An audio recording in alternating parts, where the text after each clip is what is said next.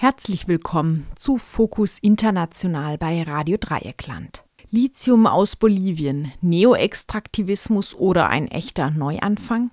Das ist der Titel des Beitrags von Radio Korax, den ihr jetzt hören könnt. Mitten in einer trostlosen Landschaft aus Staub, Steinen und einigen vertrockneten Pflanzen steht eine rostige Lokomotive. Ihre Räder graben sich tief in den Boden ein, die Gleise sind längst vom Wüstensand bedeckt.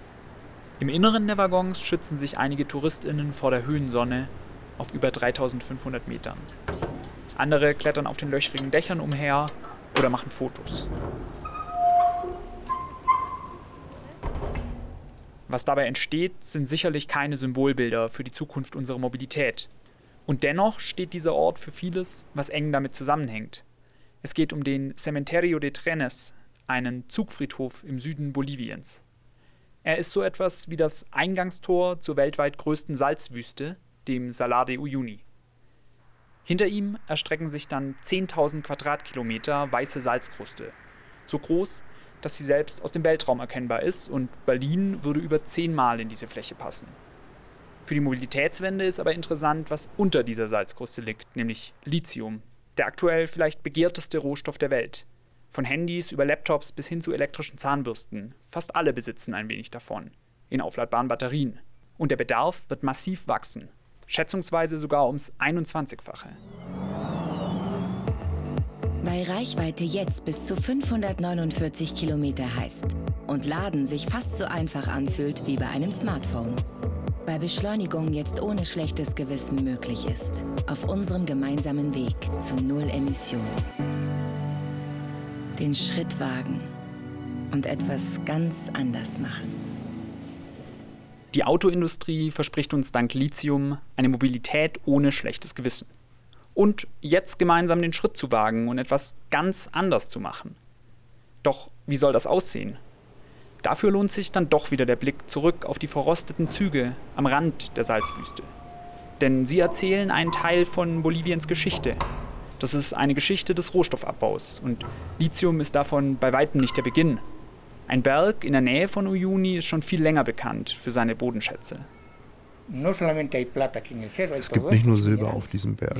Es gibt all diese Mineralien für Technologie, Pyrit, Grabsteine auf Friedhöfen, Ersatzteile für Autos, Zinnoxid und Zink für die Industrie, für Schiffe und Autos, Schwefel für Medikamente.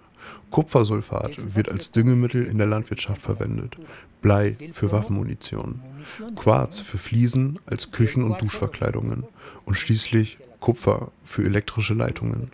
All das kommt aus dem Cerro. Miguel ist Minenarbeiter im Berg Cerro Rico. Vom Salar de Uyuni aus ist es eine beschwerliche Fahrt durch enge Gebirgsstraßen dort hoch auf fast 4500 Meter. Die Luft ist dünn. Wer nicht an die Höhe gewöhnt ist, kommt schon vom Treppensteigen außer Atem. Und trotzdem entstand im 16. Jahrhundert dort oben am Fuß des Cerro Rico eine Stadt, die mit gepflasterten Gassen, Parks und großen Kirchen heute noch an einen Ort in Spanien erinnert. Nicht zufällig. In dieser Zeit war Bolivien unter der Kolonialherrschaft der spanischen Krone. Potosí war in der Kolonialzeit die bevölkerungsreichste Stadt der Welt. Es gab 160.000 EinwohnerInnen. London hatte 140.000, Paris 130. Aber heute ist es die am wenigsten bevölkerte Stadt Boliviens. Das ist eine Folge davon, dass sie es nicht schaffen, von unseren Ressourcen zu profitieren. Dank des Silbers seit der Kolonialzeit mussten wir für Kriege von Spanien und England bezahlen. Alles wurde dorthin gebracht. Die Spanier waren 300 Jahre lang hier und haben das Silber abgebaut. Auch wenn Cerro Rico übersetzt reicher Berg bedeutet, steht er in Bolivien vor allem für viel Leid. Während der Kolonialherrschaft wurden Menschen versklavt, um in engen Tunneln Ressourcen herauszubringen. Eine extreme körperliche und psychische Belastung mit hohem Unfallrisiko und dauerhaft Staub in der Lunge. Das bedeutete für fast alle den frühen Tod. Nicht umsonst nennen BolivianerInnen den Cerro Rico auch den Berg der Menschen frisst. Was aus ihm herauskam, wurde schnell in die ganze Welt gebracht. Vor allem Spanien kam so zu großem Reichtum. Und auch viele andere Länder kamen durch die Mineralien zu wirtschaftlicher Macht, die bis heute anhält. Bolivien ist keines davon. In Potosí erinnern an Reichtum und Macht höchstens noch die prunkvollen Kolonialgebäude. Sie zeigen, was in Bolivien hätte entstehen können, wenn die Ressourcen in der Kontrolle des Landes gewesen wären. Und das hat Folgen, die weit über die Kolonialherrschaft hinausreichen. Denn wenn die Kolonialgebäude an die Silberzeit erinnern, dann sind es die rostigen Züge am Cementerio de Trenes, die Zeugen einer weiteren unerfüllten Hoffnung sind. Ende des 19. Jahrhunderts war das Silber schon so gut wie aufgebraucht, doch nun wurden Salpeter und Zink gefunden. Schon bald war eine Zuglinie gebaut, sie sollte Potosí mit der Küste verbinden. Jetzt, nach der Unabhängigkeit des Landes, wollte Bolivien selbst von seinem Ressourcenreichtum profitieren. Die Stadt Uyuni am Salzsee war der Umschlagplatz der Ressourcen. Sie erlebte einen Aufschwung, doch der war schon bald gedämpft. Erst verlor Bolivien seinen einzigen Zugang zur Küste an Chile. Und dann sanken die Mineralpreise, was auf die erhofften Gewinne drückte. Eine Wertschöpfungskette, also zum Beispiel die industrielle Weiterverarbeitung innerhalb des Landes, etablierte sich nicht. Schon wieder war Bolivien nur eine billige Rohstoffquelle für den Weltmarkt. Vom Ressourcenreichtum kam auch diesmal bei der Bevölkerung nichts an.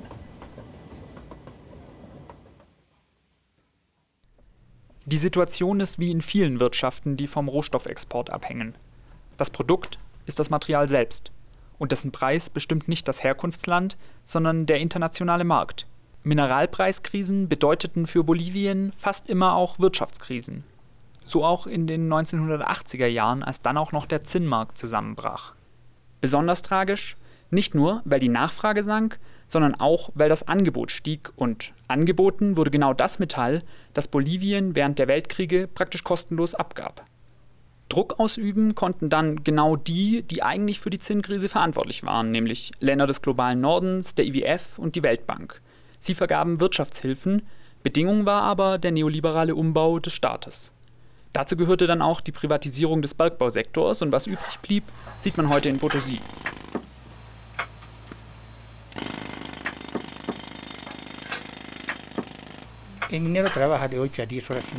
Ein Bergmann arbeitet acht bis zehn Stunden ohne zu essen. Wir kauen 40 bis 50 Gramm Kokablätter am Tag. Innen im Berg ein Apfel, ein Stück Brot oder ein Hamburger zu essen ist schlecht. Es verschmutzt den Körper mit Staub. Und durch Unfälle in der Mine starben letztes Jahr 78 Menschen. Dieses Jahr waren es in den ersten vier Monaten schon 24 Unfalltote. Die ArbeiterInnen arbeiten in unzähligen Bergbau-Kooperativen. Sie haben keine Absicherung, Einige von ihnen wissen nicht einmal, ob und bei wem sie gerade angestellt sind. Der Abbau ist inzwischen wieder reine Handarbeit. Mit Bohrmaschinen und Hammern betreten die ArbeiterInnen täglich den Berg. Dass unter ihnen auch Kinder sind, ist ein offenes Geheimnis. Vielen Familien bleibt nichts anderes übrig, vor allem wenn die Väter durch Staub in der Lunge arbeitsunfähig werden. Lange halten bei dieser Arbeit nur wenige durch. Ein industrieller Abbau mit mehr Technologieeinsatz wäre dagegen unprofitabel, denn der Großteil der Minerale ist ohnehin schon längst weg. Profitiert haben schon wieder andere Länder und transnationale Konzerne. Bolivien dagegen ist weiter gefangen in einer neo-extraktivistischen Wirtschaft. Das bedeutet, um überhaupt Stabilität und soziale Absicherung zu ermöglichen, braucht es immer wieder neue primäre Ressourcen. Die Geschichte scheint sich zu wiederholen. Potosí hatte die Silberära. Aus dem Cerro Rico haben sie viel Silber genommen und ins Ausland verkauft. Spanien hat so viel Silber genommen, man sagt, sie könnten sich von hier aus eine Silberbrücke bauen. Aber sie könnten sich genauso gut aus den ganzen Toten eine Skelettbrücke bauen. Wir hatten die Silberära, die Zinkära, die Zinnära. Und jetzt ist die Lithiumära. Aber was hatte Potosí davon? Nichts. Roxana Gras ist Vorsitzende des COMSIPO, das ist das Bürgerinnenkomitee von Potosí. Sie beobachten schon lange die Entwicklungen rund um das nächste Rohstoffprojekt, um das Lithium. Wie viele sorgt sie sich, dass Bolivien jetzt einfach nur in die nächste Abhängigkeit rutscht, obwohl die Regierung eigentlich etwas ganz anderes versprochen hat? esas reservas mediante un decreto supremo vuelven a manos del pueblo boliviano, a manos del Estado boliviano. Präsident Evo Morales wollte damals nicht direkt ins Lithiumgeschäft einsteigen. 2006 stellte seine linksgerichtete Regierung den Plan Nacional de Desarrollo, den nationalen Entwicklungsplan, vor. Er klang eigentlich wie ein Gegenentwurf zum Cerro Rico. Nationale Souveränität über die Ressource, eine Wertschöpfungskette innerhalb des Landes, Verhandlungen mit internationalen Firmen nur auf Augenhöhe. Und der Abbau sollte in Einklang mit der Natur und in Absprache mit der lokalen Bevölkerung passieren. Und das vielleicht Wichtigste, von Gewinnen sollte innerhalb des Landes profitiert werden. La politica eh, pública primero Anfangs hat die Politik vor allem betont, national über natürliche Ressourcen zu verfügen, sozusagen aus dem historischen Gedächtnis der Bolivianerinnen. Bis 2006, als ein neues Kohlenwasserstoffgesetz verabschiedet wurde, gab es in Bolivien fünf bis sechs Jahre lang eine permanente Mobilisierung. Beginnend mit dem Guerra del Agua gegen eine Privatisierung des Wassersektors entstand eine soziale Dynamik.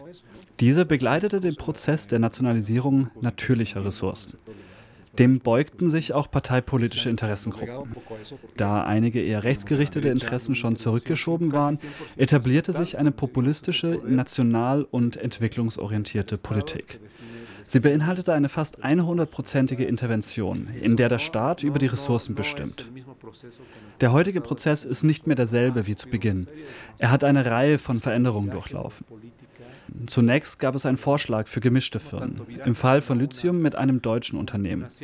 Das war kein kompletter Politikwechsel, aber dennoch ein Wandel weg von 100-prozentigem staatlichen Unternehmen hin zur Beteiligung von ausländischem, hier europäischem Kapital. Manuel Oliveira Andrade forscht an der Universität La Paz zur Industrialisierung des Lithiums. Dabei hat er über Jahre hinweg beobachtet, wie sich die Regierungsstrategie verändert hat. Denn 2019 war dann nach einer langen Testphase klar, dass die staatliche Firma YLB doch nicht alleine abbauen kann. Eine Partnerschaft wurde gesucht, zunächst mit der deutschen Firma ACI Systems. Sie ist ein mittelständisches Unternehmen aus Rottweil in Baden-Württemberg. Für ein Projekt dieser Größe ein überraschender Partner. Bolivien hat sich aus den Bewerbern aus der ganzen Welt für uns als den geeignetsten Partner entschieden für das schwäbische Ingenieursunternehmen ACI Systems Alemannia. Es ist an der Zeit, bei der Umsetzung von Projekten dieser Dimension ganzheitlich zu denken und zu handeln. Umweltschonend, nachhaltig und gerecht. Es ist an der Zeit, alle Beteiligten zu Gewinnern zu machen. Eine Chance für die zukünftige Energieversorgung der Welt. Vor allem eine Chance für Bolivien. Viele BolivianerInnen sahen das anders. Als die Unterlagen öffentlich wurden, zeigte sich ein Ungleichgewicht, und zwar sowohl zwischen der deutschen Firma und den Interessen Boliviens, als auch innerhalb des Landes. Es kam deshalb vor allem im Departement Potosí, also dort, wo das Lithium liegt, zu großen Protesten.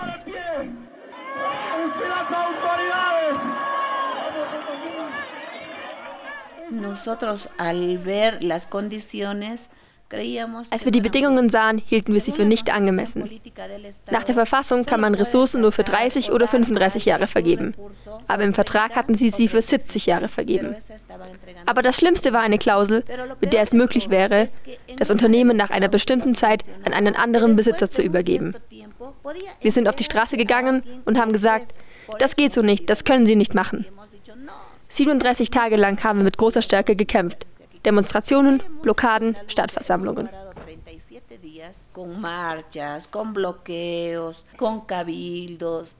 Die Aufstände, die Roxana Gras mit dem Comsipo organisierte, traten eine große Welle los. Eh,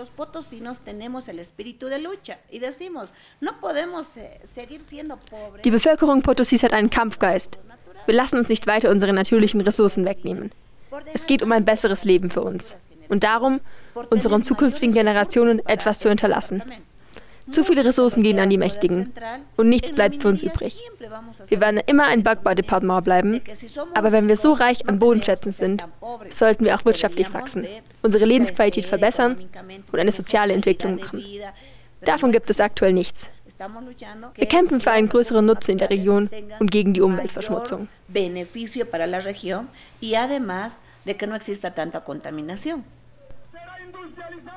Der Protest stand aber auch in einem weiteren Kontext, und zwar der umstrittenen Wiederwahl von Präsident Evo Morales, also dem, der den nationalen Entwicklungsplan damals schon vorgestellt hat. Das trieb die Proteste an. Rückblickend sehen darin einige auch eine gezielte Kampagne gegen den Präsidenten, die nur auf das Lithium-Thema mit aufsprang. Was auch immer die Intention war, der Protest war erfolgreich. Morales trat zurück, verließ das Land und auch der Vertrag mit Assi Systems war damit gekippt. Der Wettlauf ums weiße Gold, wie er inzwischen genannt wird, geht jetzt also weiter. Und der Salar de Uyuni bleibt erstmal unberührt. Zumindest fast.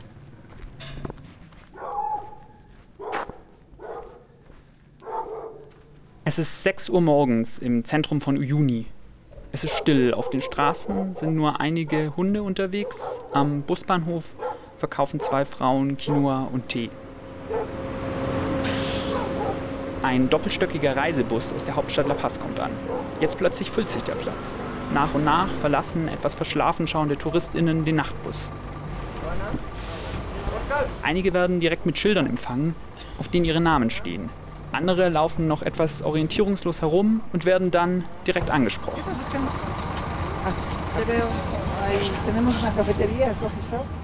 Insgesamt achtmal wird sich dieser Ablauf an diesem Morgen mit weiteren Bussen wiederholen. So lange, bis alle TouristInnen auf schwere Geländewagen verteilt sind.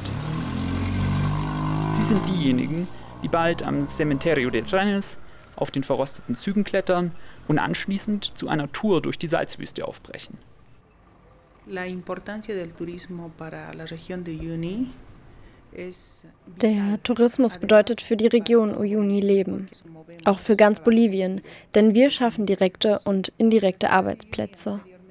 Die Stadt war früher eine Eisenbahnstadt. Alle haben bei der Ferrocarril gearbeitet. Das war der einzige Arbeitgeber. Als es damit vorbei war, zogen die Leute in andere große Städte. Dank diesem Naturwunder hier, diesem Schauspiel für alle Besucherinnen, sind sie aber zurückgekommen und haben angefangen, hier zu investieren. Der Tourismus trägt inzwischen 75 Prozent zur Wirtschaft unserer Gemeinde bei. Für rund 200 Euro gibt es drei Tage lang die Aussicht von Kakteen bewachsenen Inseln, Übernachtungen in Hotels, die nur aus Salz erbaut sind und die Möglichkeit, wilde Hasen mit Futter anzulocken. Der Salar de Uyuni ist keineswegs eine Einöde. Einzigartige Pflanzen, die Reflexion der Sonne über der schneeweißen Salzkruste und die Tierwelt machen ihn zu einem magischen Ort.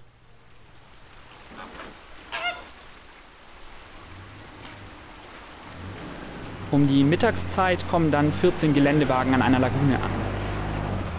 Rund 50 TouristInnen steigen aus und gehen ans Ufer. Sie versuchen mit Kameras und Selfie-Sticks eine Gruppe pinker Flamingos zu fotografieren. Die Tiere wirken etwas verängstigt. Bald fliegen sie zur anderen Seite der Lagune. Und dort warten bereits die Geländewagen, um hinterherlaufende Touristinnen wieder einzusammeln. Der Vorgang wirkt routiniert. Ein Fahrer schaut gelangweilt, aber auch etwas besorgt aus dem heruntergelassenen Fenster. Wir fragen ihn, wie er es findet, dass die Flamingos hier als Attraktion verfolgt werden. Er überlegt ein wenig, schaut zur Lagune und antwortet nachdenklich. No sé. Ich weiß nicht.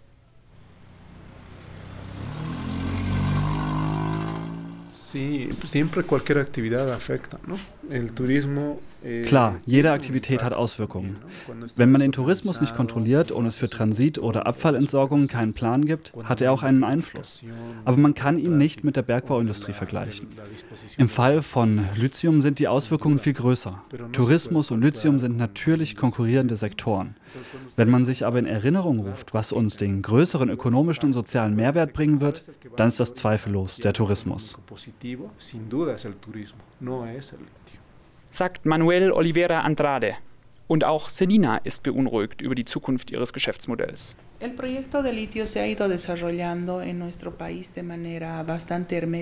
Das Lithium-Projekt hat sich in unserem Land auf eine ziemlich geheimnisvolle Weise entwickelt.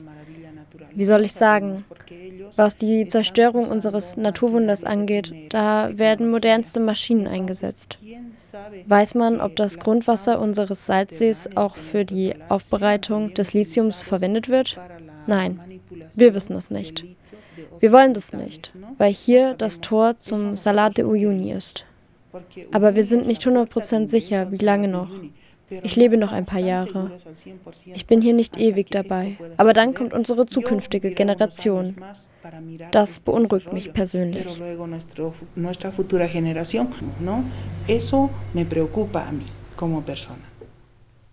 Der Tourismus in Uyuni hat eine ambivalente Rolle.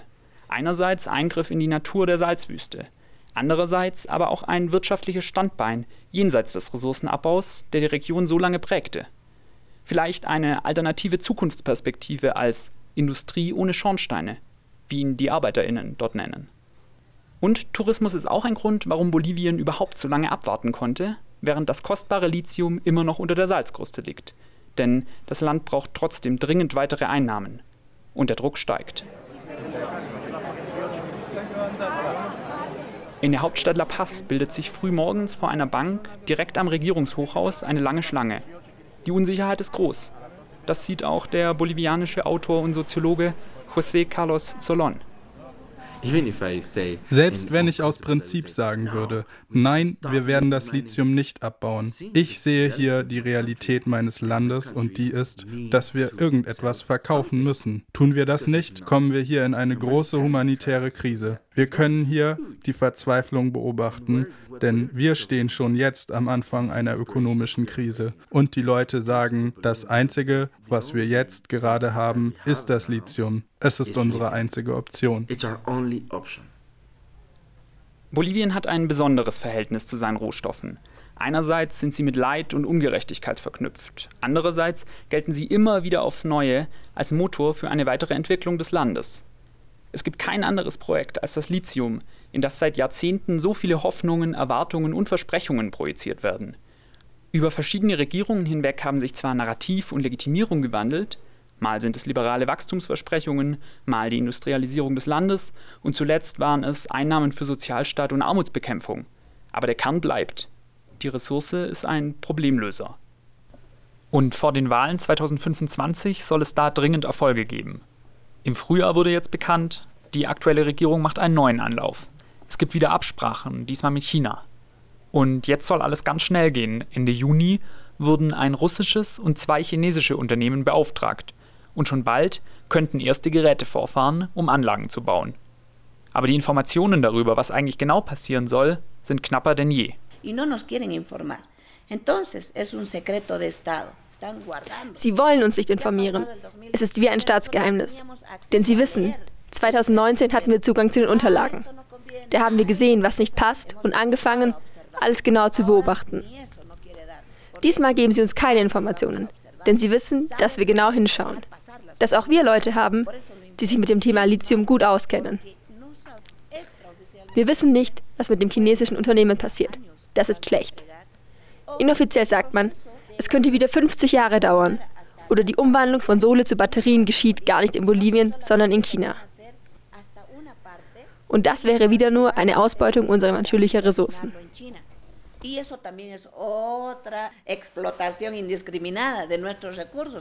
Das besorgt auch Umweltaktivistinnen, zum Beispiel Rita, die wir in einem Café neben der Uni La Paz treffen.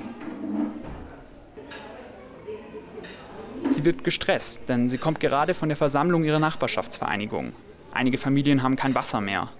Ein Problem, das vor allem in den Hochebenen Boliviens immer mehr drängt. Rita befürchtet, dass der Lithiumabbau in den betroffenen Regionen jetzt alles noch schlimmer machen könnte. Salar de Uyuni está en una zona eh, occidental muy proclive a la sequía. Der Salar de Uyuni liegt in einem sehr dürreanfälligen Gebiet. Dort ist Wasser praktisch ein Luxusgut. Besonders verletzlich sind die indigenen Völker im Hochland. Vom Rückgang des Wassers wären sie betroffen, weil sie Landwirtschaft betreiben. Das wird ein bedeutungsvolles Gebiet zerstören. Es hat eine touristische, aber auch eine spirituelle Bedeutung. Auch für die BolivianerInnen. Ich sorge mich um das Wasser und um die Kontaminierung. Es gibt ein unerklärliches Flamingosterben, das mit den offenen Lithiumbecken und neuen Pilzen zusammenzuhängen scheint. Das wirkt sich schon jetzt auf diese Population aus. Wir wissen nicht, was in den nächsten fünf Jahren noch passieren wird. Die Auswirkungen sind nicht groß genug, um sie zu untersuchen, aber es gibt bereits Hinweise, dass es die biologische Vielfalt beeinflusst. Das ist es, was uns im Moment Sorgen macht. In den Nachbarländern Argentinien und Chile wird schon länger abgebaut. Dort gibt es diese Probleme bereits. Um das Lithium aus dem Boden zu bekommen, werden dort große Verdunstungsbecken angelegt, wie riesige Schwimmbäder. Dort hinein wird das Wasser aus dem Boden gepumpt, das dann verdunstet und übrig bleibt das Lithium, aber das Wasser ist eben weg. Und um das zu vermeiden, wollen die Unternehmen in Bolivien jetzt eine neue Technologie einsetzen, Direct Lithium Extraction. Damit könnte dann auch ohne Verdunstungsbecken Lithium gewonnen werden. So soll ein umweltverträglicher Abbau möglich sein. Aber ob und wie genau ist unklar. Die neue Technologie ist wenig erprobt Rita bleibt skeptisch. Um ehrlich zu sein, ich weiß nicht, ob es diese Technologie geben wird. Letztlich braucht man Chemikalien für die Umwandlung. Ich weiß nicht, ob das etwas Umweltverträgliches sein wird oder wie und wie stark der Einfluss wäre. Sie müssten mir beweisen, dass es wirklich keine Umweltauswirkungen geben wird. Sie sagen, nein, nein, keine Sorge, es wird keine großen Umweltauswirkungen geben. Und am Ende geht es schief, nicht wahr? Solange man mir nicht das Gegenteil beweist, denke ich, dass es Umweltauswirkungen geben wird.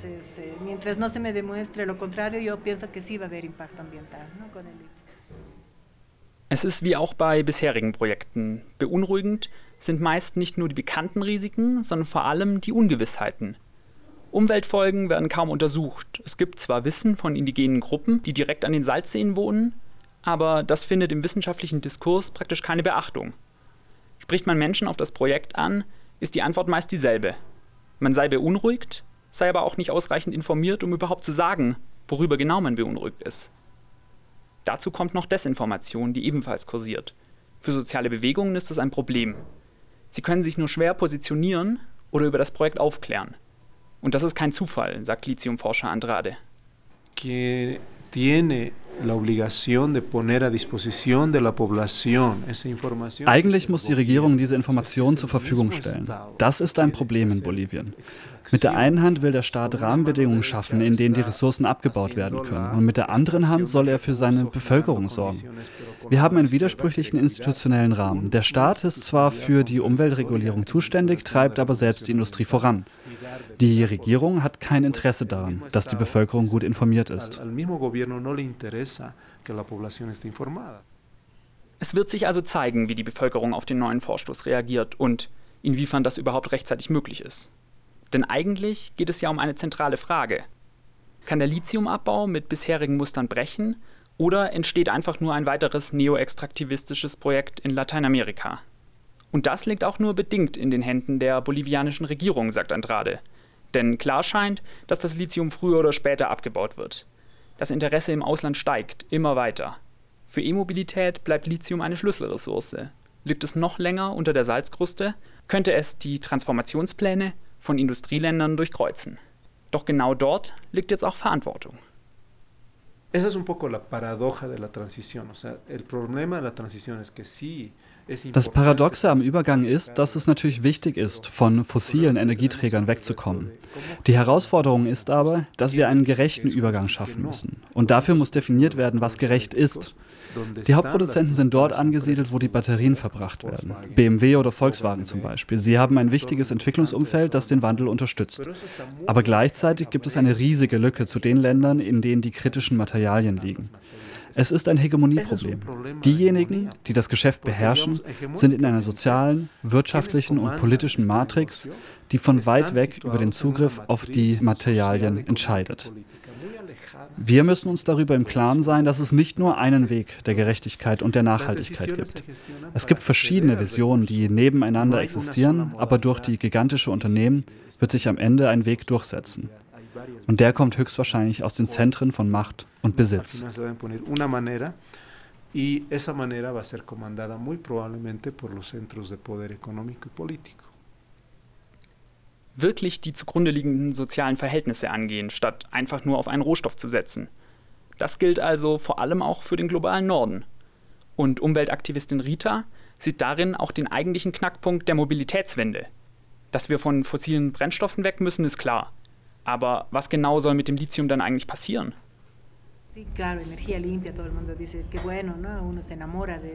Ja, natürlich, saubere Energie. Alle sagen das. Naja, man verliebt sich darin. Aber davor brauchen wir mal eine Diagnose, was wir mit dem Fuhrpark machen. Wofür erzeugen wir Lithium, wenn wir einen viel zu großen Fuhrpark haben? Ich denke, dass es da Alternativen geben könnte. Und wir müssen den öffentlichen Verkehr in Städten neu denken. Da muss es einen Plan geben. All diese Perspektiven aus Bolivien können uns zeigen, wollen wir wirklich den Schritt wagen und etwas ganz anders machen. Dann gibt es auf jeden Fall noch einiges zu tun. Lithium aus Bolivien, Neoextraktivismus oder ein echter Neuanfang? Das war eine Sendung von Radio Korax Halle. Ihr hörtet sie hier bei Radio Dreieckland in Fokus International.